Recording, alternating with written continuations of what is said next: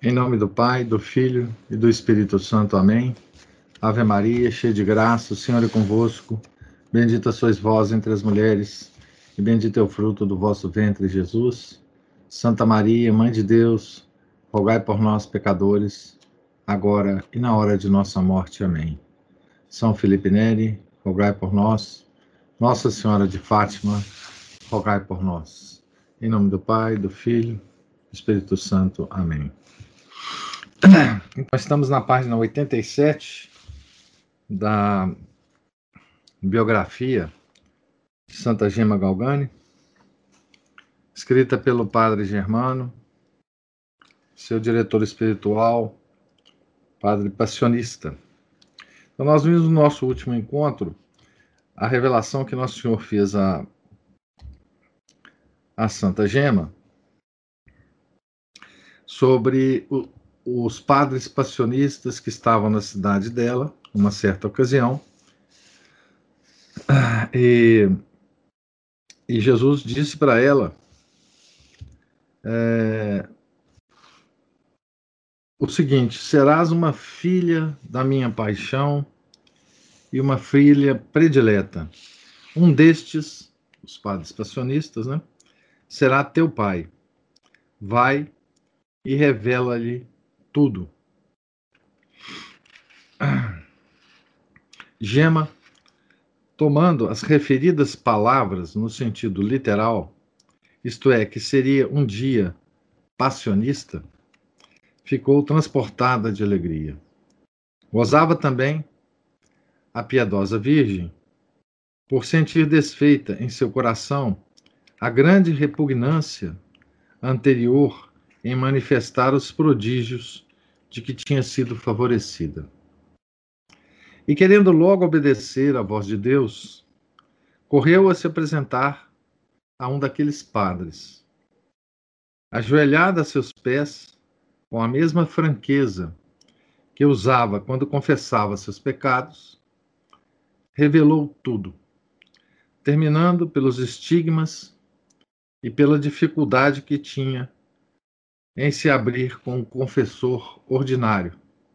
Lembramos que o confessor dela, o padre Volpe, né, era o confessor ordinário que ela, que ela tinha. Né? Ela foi ao padre passionista e revelou tudo. Né? Aqui tem uma nota, na a nota 5, de pé de página, dizendo a, a respeito das palavras de Nosso Senhor, né? O seguinte: aqui revela-se a Santa Gema sua presença, sua pertença espiritual aos passionistas. E que será um passionista seu pai espiritual. O autor deste livro, o venerável Padre Germano, que foi exatamente o pai espiritual dela, né? O pai fundador dos passionistas, né? São Paulo da Cruz, foi grande diretor espiritual que, com sua ajuda, grandes almas foram conduzidas à santidade, seja no claustro, seja no estado secular. Como a venerável Luísa, eh, Lúcia Burlini. Na história, podemos citar vários santos e outros diretores espirituais passionistas, são Vicente Maria Strambi e a beata Ana Maria Taige, que foi mãe de família. E a venerável Maria Lúcia Maruise, monja servita. Assim como o padre Serafim e a serva de Deus Luiz Latô, leiga. O servo de Deus, padre generoso, e a venerável Lúcia Mangano, Ursulina, o padre Inácio e a serva de Deus, Edvige Carbone, leiga, e o próprio padre eh, Germano. Né? Maravilhado por essas revelações e pela ingenuidade da donzela, aquele sacerdote a animou e exortou a conservar-se humilde e reconhecida aos divinos benefícios. E a respeito daqueles fatos extraordinários, querendo primeiramente pensar mais, antes de lhe dar sua opinião, prometeu que quando voltasse a Luca, a ouviria de novo. E nesse ínterim, depois de tê-la deixado contente sobre outros pontos em que o consultou, impôs-lhe, como preceito formal, que manifestasse tudo ao seu primeiro confessor. O principal dos assuntos em que Gema lhe falara fora o de poder fazer os três votos religiosos de pobreza, obediência e castidade. Certa de que Jesus a tinha convidado a ser passionista, parecia-lhe ser o momento propício para obter tal graça por meio de um confessor deste instituto.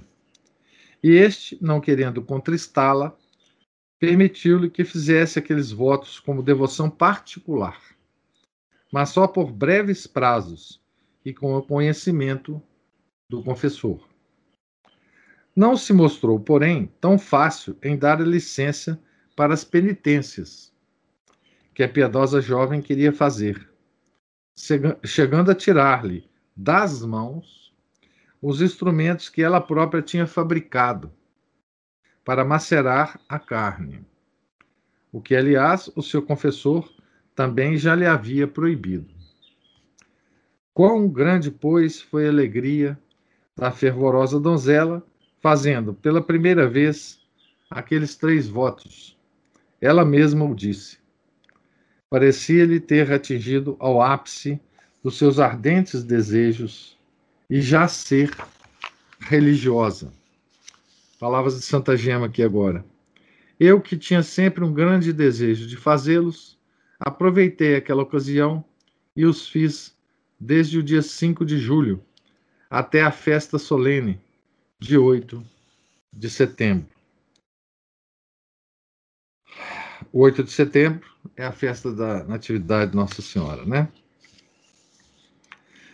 Para defender a nossa gema de qualquer sentimento de capricho, por ter se mostrado um pouco indecisa até então em se manifestar ao confessor ordinário, devemos notar em que difíceis condições este se achava no seu árduo ministério.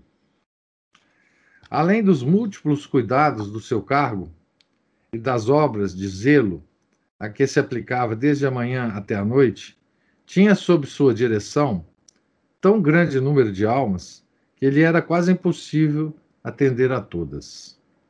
Seu confessionário estava sempre rodeado. E, embora aí passasse muitas horas do dia e não se apressasse, quando via maior necessidade em certas almas, algumas pessoas sentiam não poder obter que ele lhes dedicasse mais tempo pelas mesmas razões apontadas. Padre Volpe está falando aqui, né?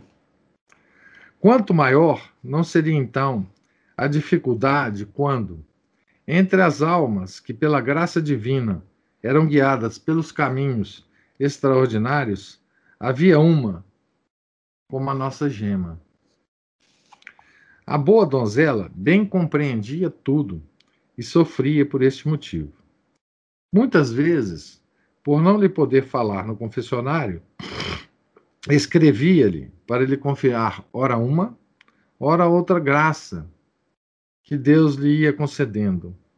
Porém, não era suficiente para uma direção, pois que devia sempre ir, ir obter a resposta no confessionário, onde o pouco tempo de que o padre podia dispor não correspondia às suas necessidades. Eu imagino como é que deve ter sido né, essas confissões de, de Santa Gema, né? E o quanto o confessor não deve ter ficado é, abismado com as coisas, né? E também preocupado, né?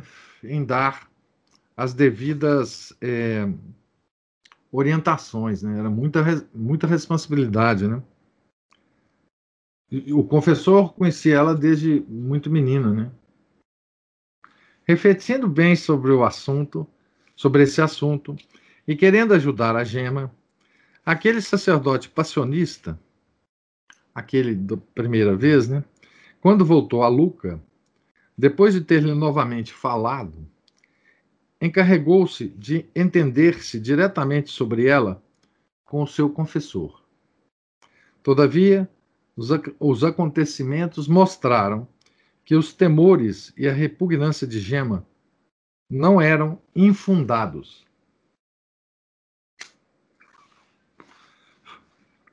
Falou-lhe o missionário passionista, e em seguida veio ela, mais uma vez, revelar-lhe com toda a candura os mais íntimos segredos de sua alma. Acolheu a ambos aquele prelado com muito afeto e atenção. Aprovou as decisões do confessor ordinário. Mas quando se tratou dos estigmas, quis tomar tempo para decidir. Compreendeu sua grande responsabilidade diante de Deus e dos homens, quer como confessor, quer como bispo. Então, a situação do confessor, nesses casos mais extremos, né, é, é, muito, é muito grave né, perante Deus. Muito grave. E a igreja é sempre muito, muito cautelosa para esses casos mais extremos, né? Que, que era um dos que acontecia com a Santa Gema, né? E ele era bispo, né? O padre Volpe já era bispo nessa época. Que dirão, pensava ele, tratando-se de um assunto tão extraordinário, num século descrente como o nosso. Olha a preocupação dele, né? É, talvez em séculos passados, né? Ele não não tivesse tanta preocupação assim, né? Mas a recepção de um, de um fenômeno desse, né? É, no século XX, né?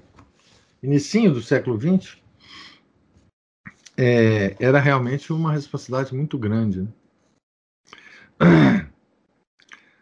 Por um lado, temia, e com razão, que não se dessem com a sua penitente os inconvenientes acontecidos com outras pessoas por semelhantes fatos que depois foram verificados como naturais ou diabólicos.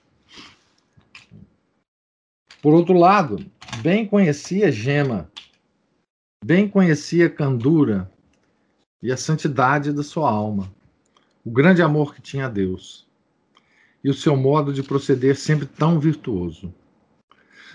Não ousava supor que uma alma tão perfeita fosse enganadora, histérica, endemoniada. Mas não queria ser também, por demais, fácil em reconhecer nela a ação divina, enquanto não se demonstrasse suficientemente. Então, aqui, Padre Germano está nos descrevendo a, as dúvidas né, que passavam pela, pela cabeça do padre é, Volpe. Né? Que fazer? Lembrando-se daquela, daquelas palavras do Espírito Santo, nolit homine spiritui credere, não deis fé a qualquer espírito. Na carta de João, primeira carta de João, capítulo 4, versículo 1, quis primeiramente experimentar e ter certeza se verdadeiramente era Deus o que se passava com ela, era de Deus o que se passava com ela, ou se seria um fenômeno que pudesse ser explicado de outro modo. Então, aqui nós vemos que é exatamente como a igreja sempre fez, né? até pouco tempo atrás, antes de declarar qualquer coisa a respeito de qualquer evento extraordinário, né? Por isso que é tão demorado, ou era tão demorado, né? Todos os, esses tipos de processo, né? Sobretudo os de canonização. Né? Entretanto, a se reproduzirem aqueles fatos maravilhosos da quinta para a sexta-feira, como de costume, ordenou ele à piedosa jovem que empregasse todo o esforço, tanto quanto dependesse dela, e rezasse para que não se repetissem aquelas singulares impressões em seu corpo. Então, aqui foi uma, uma exigência do, do, do seu confessor, né? Para que isso não acontecesse. Aqui o diretor simplesmente estava querendo saber, né? Se os fenômenos eram, eram realmente da parte de Deus ou não. E vocês vão entender por quê, né? Gema obteve do Senhor, por algum tempo, o que pedia. Mas depois voltaram os prodígios. Escreveu: Então não tive mais medo de contar tudo ao confessor. E ele me disse que se Jesus não lhe manifestasse bem claramente esses fatos, não acreditaria em tais fantasias. É porque normalmente, quando esses fenômenos acontecem por parte de Deus, é, quando o diretor né, manda uh, parar os fenômenos, os fenômenos param. Né? Quando é da parte do demônio, é claro que não para. Né? Então, esse é um teste que os diretores fazem ou faziam tradicionalmente com esses místicos. Né? Nessa ocasião, aquele missionário passionista que tinha confessado a gema e comunicado ao seu confessor ordinário esses prodígios, não se contentou em ouvir o que Gema lhe referiu. Quis, com seus próprios olhos, com suas próprias mãos, certificar-se da verdade dos estigmas e fez a seguinte declaração. Aqui tem IXP, que é as, as, as, letras, as letras que identificavam né? É, os passionistas, dizendo assim: Eu, abaixo assinado, atesto por ter visto, no mês de junho do ano de 1899, sobre as mãos da jovem Gema Galgani, certas chagas que nada tinham de natural. Nas palmas, via-se como um pedaço de carne sobreposto, semelhante à cabeça de um prego, do tamanho de um vintém. Nas costas de ambas as mãos, um rasgão bem profundo. A falta de carne nessas feridas parecia ocasionada por um prego pontiagudo que tivesse sido encravado no lado oposto. Eu e a pessoa que comigo observou não hesitamos em dizer que eram estigmas produzidos por uma causa toda sobrenatural. De fato, reparando nas mãos da jovem, na quinta-feira de noite, nada víamos. Observando-as na manhã de sexta, achámo-la do modo que descrevemos, e de novo examinando no sábado, só restava uma pequena cicatriz avermelhada. Na fé, Padre Caetano do Menino Jesus, passionista. Então, esse era o padre que da primeira vez tinha confessado né, a, a Santa Gema. Aqui tem uma informação desse padre. Padre Caetano Guide do Menino Jesus, 1869, 1925. Foi o primeiro sacerdote passionista a quem Santa Gema abriu o seu coração. Posteriormente, entretanto, foi opositor da mesma, e ao que parece, foi por sua influência que as monjas passionistas de Tarquínia não a receberam nem mesmo para os exercícios espirituais. Saiu da congregação para ingressar nos beneditinos silvestrinos, porém acabou retornando depois para os passionistas. Então, essa é a historinha aqui desse padre Caetano do Menino Jesus. Mas não foi só ele que verificou a realidade do portentoso fato. No dia 29 de agosto de 1899, chegou a Luca o provincial dos passionistas, padre Pedro Paulo da Imaculada, atual Monsenhor Moreschini, arcebispo de Camerino. Aqui tem também uma informação sobre esse padre.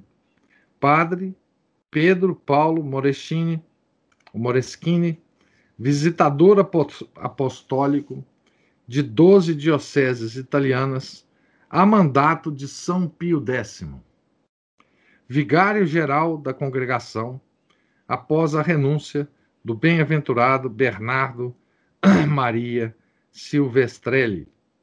Foi elevado à sede arquidiocesana de Camerino em 1909, local onde faleceu.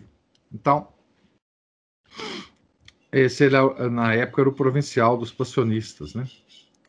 Que foi então verificar o, o, o fato com a Santa Gema, né?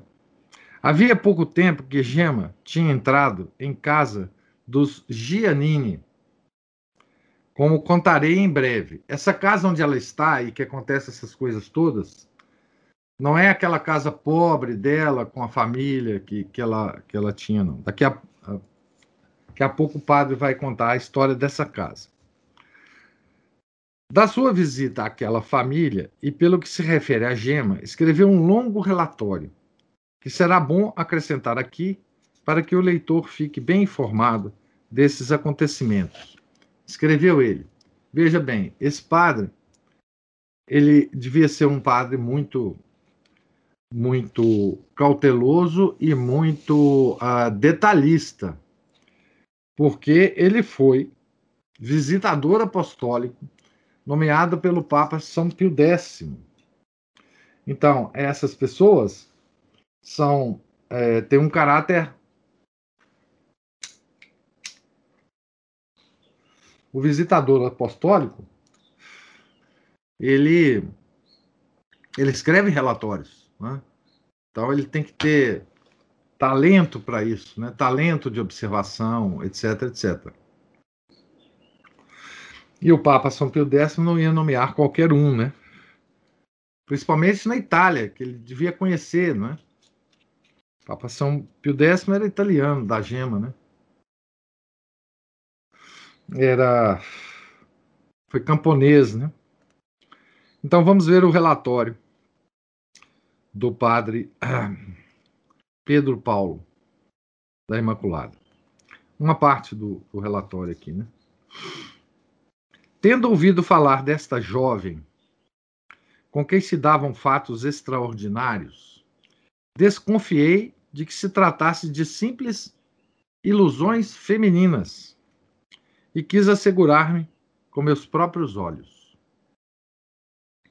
Dirigi-me àquela casa numa terça-feira e, vendo-a, tive a inspiração de suplicar ao Senhor que se dignasse dar-me um sinal palpável se era, com efeito, ele o autor daqueles fatos extraordinários Interiormente, sem comunicá-lo a ninguém, pensei em dois: o suor de sangue e a aparição dos estigmas. Então ele pediu a Deus que produzisse isso na Santa Gema, né? Chegada a tarde, a piedosa donzela se retirou para fazer suas costumadas orações diante da imagem de Jesus crucificado. Depois de alguns minutos, estava arrebatada em êxtase. Entrei e vi com meus próprios olhos que estava toda transfigurada, à semelhança de um anjo, se bem que imersa em profunda dor. Da cabeça, do rosto e das mãos corria sangue vivo. E julgo que se dava o mesmo em todo o resto do corpo continuou assim a derramar sangue durante meia hora, embora não escorresse até o chão, porque tão logo brotava, tão logo secava. Retirei-me comovido, e Gema, quando voltou a si do êxtase, achando-se só com a tia, disse-lhe: O padre pediu dois sinais a Jesus. Jesus me disse que um já lhe deu e o outro dar-lhe-á igualmente. Imagina, Gema não sabia desse pedido do padre a, a Nosso Senhor, né? Mas Nosso Senhor revelou a Santa Gema esse pedido do padre. Falou: Olha, vou dar esse, esse sinal para ele, né? À noite, a dita senhora me interrogou, me interrogou, com empenho. Seu relatório do padre, hein? Senhor padre, outro sinal que Vossa Reverendíssima pediu seriam as chagas? Eu fiquei atônito e ela continuou. Digo isso porque, se foi assim, Gema já as tem abertas. Caso raro até agora, ela só os tem tido nas quintas e sextas-feiras. Venha e veja. Fui e encontrei aquela bendita criatura em êxtase, como da primeira vez, com as mãos transpassadas. Transpassadas, digo transpassadas, de um lado a outro, com grandes chagas dentro da carne, onde corria sangue em abundância.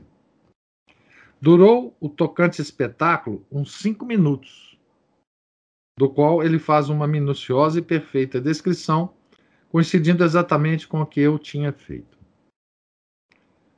Esse é o padre Germano que fala aqui, né?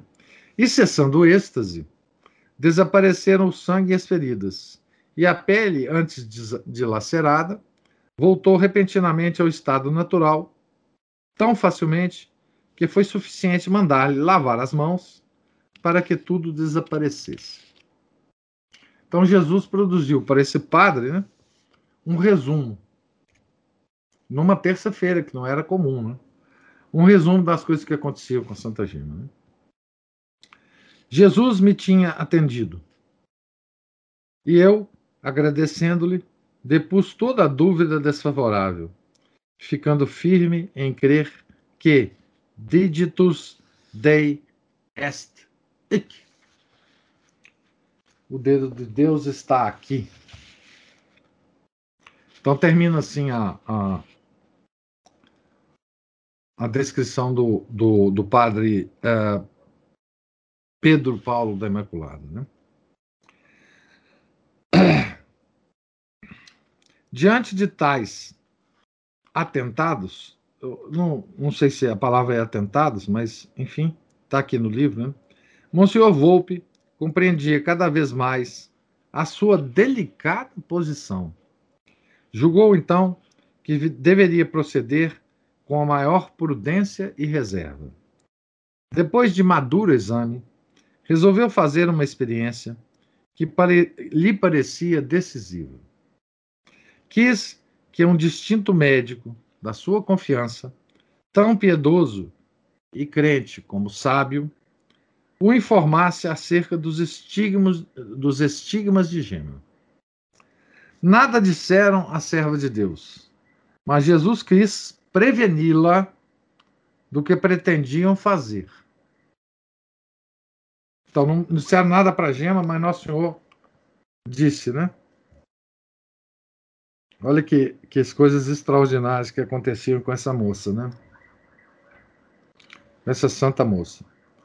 Gema diz na sua autobiografia: Monsenhor julgou acertado mandar-me examinar por um médico sem me avisar mas Jesus me preveniu com essas palavras: Diga a teu confessor que, em presença do médico, nada farei do que ele deseja. Por ordem de Jesus, assim fiz. Avisei ao confessor. De fato, Gema escreveu-lhe: Ontem à noite, Jesus me disse que transmitisse à vossa reverendíssima o seguinte: Deves dizer a teu confessor que qualquer sinal que ele quiser de mim, eu lhe darei, contanto que esteja só. Tenha certeza de que não se trata de uma doença, como supõe. Isso foi o que Santa Gema escreveu ao confessor. Né? À vista dessas palavras, que decisão tomaria o bispo? Iria sozinho? Pela sua inspeção somente, não se animaria a tomar a responsabilidade. Porque, se tratasse de uma doença, ou, digamos antes, de efeitos de autossugestão, ele por si não poderia desfazer a dúvida. Eu queria chamar a atenção para vocês numa coisa muito interessante. Nós estamos aqui no final do século XIX, início do século XX, né? Como é que essa coisa da ciência já tinha se, se introduzido na igreja, né? Essa, essa, essa necessidade, né? De, de um bispo se certificar de um fenômeno extraordinário, é, não através da, da observação direta, né? como foi o caso do padre do padre Pedro Paulo da Imaculada, mas de, de uma de uma digamos assim de uma de um relatório científico. Né? É, estamos falando do século XIX, né? que foi um século totalmente tomado pela essa visão cientificista que hoje é, é, é soberana, né? Ou seja, se a ciência não disser que a coisa é assim, então, né? Então a, as coisas ficam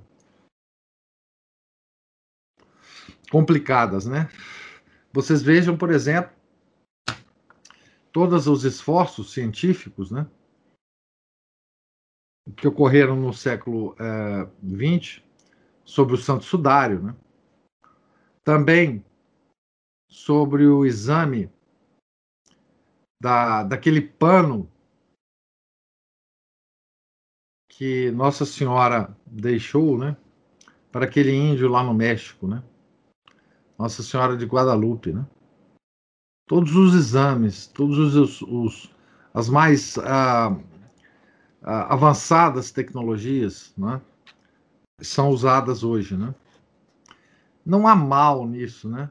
Não há mal nisso, porque principalmente porque todos esses exames é, confirmam justamente o que os católicos sempre sempre acreditaram, né? Mas veja o peso da ciência, né? O, um, um, um bispo, né? É, que podia, estava dentro da sua, da sua, do seu poder, né? declarar é, esse fato como sobrenatural, vindo de Deus, né? não se sentia confiante o suficiente, sem a ajuda do médico, para fazer isso nem perante a si mesmo, mas principalmente perante os outros, né? O que que esse século é, é aquela pergunta que ele que ele se fazia, né? O que que eles esse século descrente iria pensar de mim, né? Tá certo? De mim. Veja, isso na época aqui estava na época de Leão XIII, mas, mas, mas também na época de São Pio X, né? A igreja ainda não estava tomada como está agora é, pelo modernismo, etc. Mas mesmo assim, né, a força desse, desse imaginário científico é, já se fazia notar, né? Tá certo? Então veja, o, olha o que, que o bispo faz, né? Embora, apesar das palavras, né?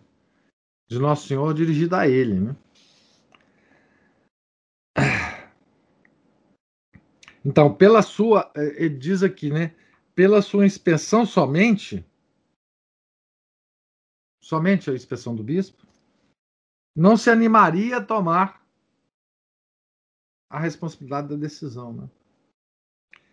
Então, sustentou assim a deliberação tomada. Veja bem, ele desrespeitou o aviso de Nosso Senhor.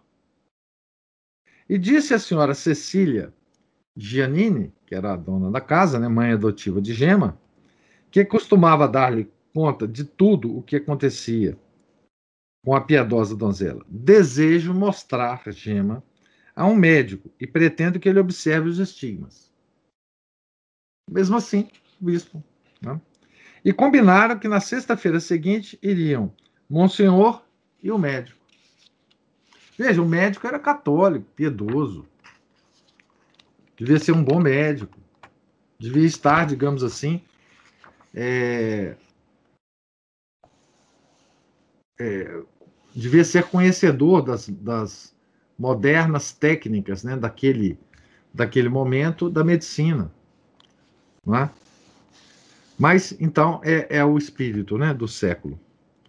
Então, no dia 8 de setembro de 1899, festa da Natividade da Santíssima Virgem, que nesse ano caía numa sexta-feira, pelas 10 horas da manhã, Gema retirou-se para o seu quarto e ficou logo em êxtase. Voltando a si, às 11 horas, escreveu algumas linhas ao bispo, dizendo-lhe que, se quisesse vir, viesse só, não trazendo ninguém consigo, porque Jesus não estava contente e não lhe permitiria ver coisa alguma. Entregou a carta aberta à sua mãe adotiva, que a leu e apressou-se em fazê-la chegar ao seu destino. À uma da tarde, Gema, tendo voltado para o seu quarto, caiu de novo em êxtase.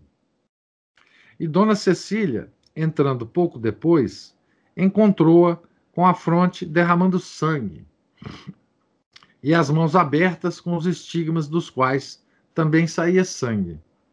Viram-no com o devido e religioso respeito neste estado. Além dela, o senhor Mateus Giannini, sua consorte, Dona Justina, e creio que também outras pessoas da família. Às duas horas, mais ou menos, chegou o Monsenhor com o médico, com o médico. Dona Cecília correu ao seu encontro, muito contente, dizendo-lhe: Venha, venha, que o senhor está agora na, na melhor ocasião. E levou-os ao quarto, juntamente com as pessoas acima nomeadas. O médico tomou um pano, embebeu-o na água, lavou-lhe as mãos e a cabeça. O sangue de repente desapareceu e a pele se apresentou sem uma só cicatriz, arranhão ou ferida, como se nunca tivesse sido ferida. Imagine o leitor como ficaram todos. O médico, só com a dona Cecília, quis examinar também os pés e o coração, mas teve o mesmo resultado. Assim, Deus, que é admirável nos seus desígnios, quis que falhasse este exame da ciência humana e não permitiu que se pudessem sindicar fenômenos tão elevados que ele se digna operar na ordem sobrenatural para despertar a fé nos homens. Aqui deve ser a ordem natural, né? não sobrenatural. Na ordem natural. Deve ter um errinho aqui. Gema, na sua autobiografia, conta o ocorrido com sua ingênua simplicidade. Ele, o confessor, fez como entendeu, mas tudo se realizou como Jesus tinha predito. À noite, escreveu ao prelado: Se Vossa Reverendíssima tivesse vindo só, Jesus o teria satisfeito ontem à tarde. Jesus me avisou que hoje Vossa Reverentíssima devia vir. Em todo o tempo da visita, Gema esteve sempre em êxtase e nada percebeu. Voltando a si, notou tal ou qual mudança nas pessoas da família, que pareciam desapontadas, mortificadas e confundidas por não ter ocorrido os prodígios. Sua mãe adotiva, para distrair-se um pouco e também para entreter Gema, convidou-a a dar um passeio. No caminho, a piedosa Virgem lhe pediu: Leve-me um pouco para junto de Jesus. Tenho necessidade de Jesus. Ela concordou e a acompanhou até uma igreja distante, a de São Simão.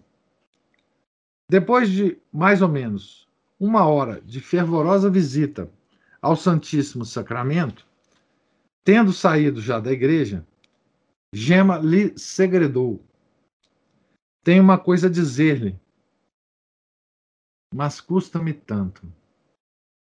Animada a falar, mostrou-lhe as mãos abertas e derramando sangue, como nas outras sextas-feiras. A piedosa senhora pensou logo em mostrá-la ao bispo Dom Volpe. Naquele estado, e mandou que uma pessoa de sua confiança a levasse. Então, viu ele, com seus próprios olhos, não só o sangue, como também as pequenas feridas nas mãos, de onde corria. O prudente prelado disfarçou a sua admiração para não dar à devota jovem o menor motivo de vaidade, contentando-se com observar-lhe as mãos e despediu-a logo.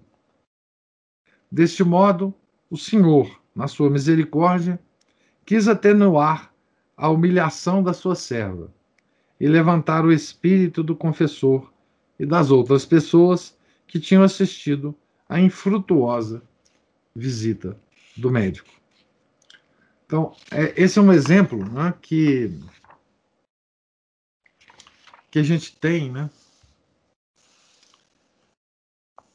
é, de certa forma, da rejeição de Nosso Senhor né, a um escrutínio científico e aqui isso é, é assim é muito significativo, né? Que isso tenha ocorrido, né? Ah, é, é como uma, uma, uma um pré-aviso de Nosso Senhor, né?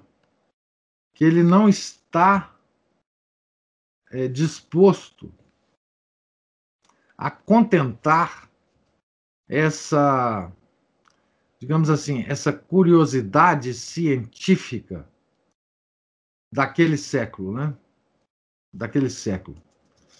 Então, ele esconde do olhar curioso a sua obra. Ele revela, ele revela essa, esses fenômenos, ou ele quer revelar esses fenômenos não aos olhares curiosos, científicos do século. Não, é? não quer. E, e olha que a igreja, né? A igreja, principalmente, né? A partir do século XIX, final do século XIX, início do século XX, né? ela tem tido é, uma espécie de uh, necessidade de dar respostas a esse mundo científico dos fenômenos é, extraordinários que ocorrem no seio da igreja. É? Não sei se vocês sabem, mas, por exemplo, em Lourdes, há um departamento médico desde uma certa data, que eu não sei qual que é, mas ainda no século XIX, né, para atestar cientificamente todas as curas que ocorrem em Lourdes. Mas atestado do ponto de vista científico, né? É, há um registro enorme de casos, né? E, e assim, ela tem isso com um certo orgulho, né? Falar, olha aqui, mundo infiel, olha aqui, ateus de todo mundo. Tem aqui o atestado da própria ciência sobre esses fenômenos. Né? E, na verdade, o mundo está pouco se lixando para essas coisas científicas que são comprovadas em relação a todos os fatos da igreja. Né? A todos os fatos da igreja. O mundo está. É, não está nem um pouquinho preocupado. O mundo continua descrente né? Ah, por exemplo, os corpos incorruptos, que tem todo espalhado pela Europa inteira, né? não só Europa, mas eu digo Europa porque é era o continente é, eminentemente católico. Né? O mundo vê aquilo e pouco, pouco liga para aquilo. Né? O olhar que eles lançam sobre isso é simplesmente um olhar de desprezo. Né? No mínimo de indiferença. Ah, isso aí deve ter uma explicação científica, poxa. Tá certo? O pessoal fica passando lá uns conservantes, né? Uns conservantes lá na Santa Rita de Cássia, desde o século XIV, né? É, outra coisa, né? Os, os as, as hóstias que sangram hoje, né, que são examinadas pela ciência. Né? E nós sabemos, por exemplo, é, que não muda nada para a nossa fé, obviamente, né, que, que todas as hóstias que sangram, sangram o mesmo tipo de sangue. E que a, a hóstia, as, as, as células que as, essas hóstias representam são as células do mesmo, do, as células de um coração humano, não é? E que, enfim, isso, isso é de conhecimento científico atestado por médicos, inclusive ateus, né? Inclusive ateus. Médicos não têm nenhuma, nenhuma razão para testar isso. Então, por laboratórios conceituadíssimos hoje em dia, né? de alta tecnologia. Né? É, os santos incorruptos não tem nenhuma explicação, porque também já foram examinados esses corpos, não tem nenhum tipo de conservante. Não é? Enfim, ah, eu acho muito significativo esse esse esse fato aqui ocorrido com Santa Gema, sabe? É, de uma repulsa de Nosso Senhor em relação a essa bisbilhotice científica, né? De um de um bispo, né?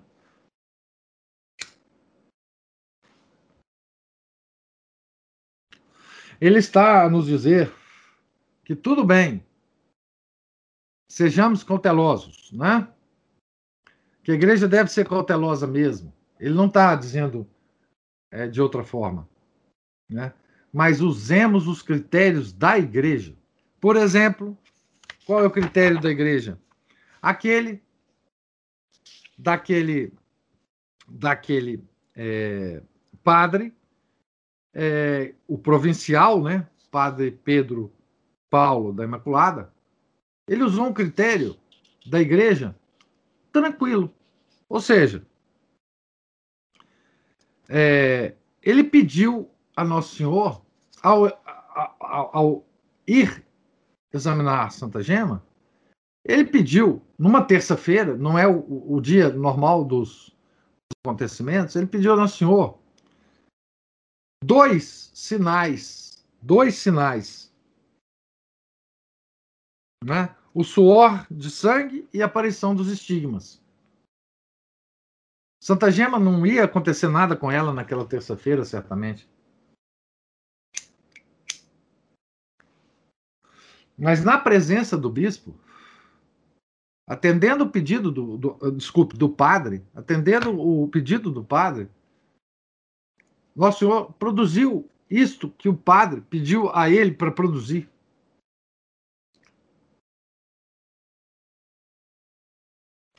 Outro critério da igreja que os confessores usam, nesses casos extremos de, de, de, da mística católica, né? Que é o confessor pede para que a, os fenômenos se interrompam. Pede a, a, a mística, ou ao místico, que se interrompam os fenômenos. E o místico, em contato com o Nosso Senhor, fala: olha, o confessor pediu para parar o negócio aqui. E para. O Senhor atende a isso. Né? Quando o critério é um critério da igreja. Tá certo? Agora, ele não quis bisbilhotice científica. E isso, para mim, é um das coisas que a gente leu externamente, né, fora a importância específica no caso de Santa Gema, para mim é uma é uma reação de Nosso Senhor para que deve calar fundo nos nossos corações. Não para a gente acreditar em qualquer bobagem, né? Hoje em dia, inclusive, tem muitas coisas, né? Essas revelações de Nossa Senhora, de não sei mais quem, de não sei mais quem, que não sei quem teve uma visão, não sei das quantas. A gente não deve acreditar nisso, não é? Mas não deve acreditar por critérios religiosos, espirituais, não é? e não por critérios científicos. Tá certo? Nós não devemos trocar a nossa a nossa fé, né? de uma fé sobrenatural para uma fé científica. Inclusive, isto é um pecado contra o primeiro mandamento. Isso é um pecado de idolatria que nós cometemos hoje com muita frequência. Pecado de idolatria. Tá certo? Então nós estamos aqui, nós terminamos, né? O capítulo o capítulo uh, ah, 9, nós estamos aqui na página 95, no início do capítulo 10, tá certo?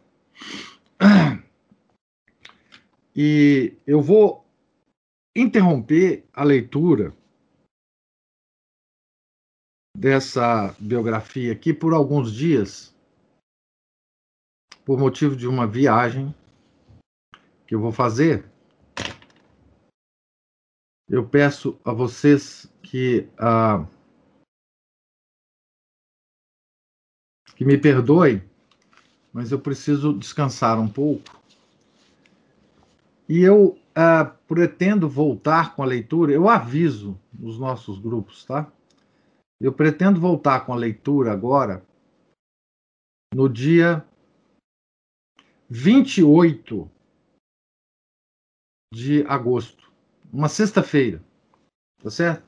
No dia 28 de agosto, e aí continuar uh, os meses, tá? Preciso uh, tirar um, um, um tempo para descansar. Uh, então, foi um bom, um bom ponto aqui que a gente parou, né? Nesse capítulo. E e aí nós nos reencontramos no dia é, 28 de agosto, tá certo? É, pergunto se vocês têm algum, alguma observação é, do que foi falado hoje, alguma, alguma pergunta.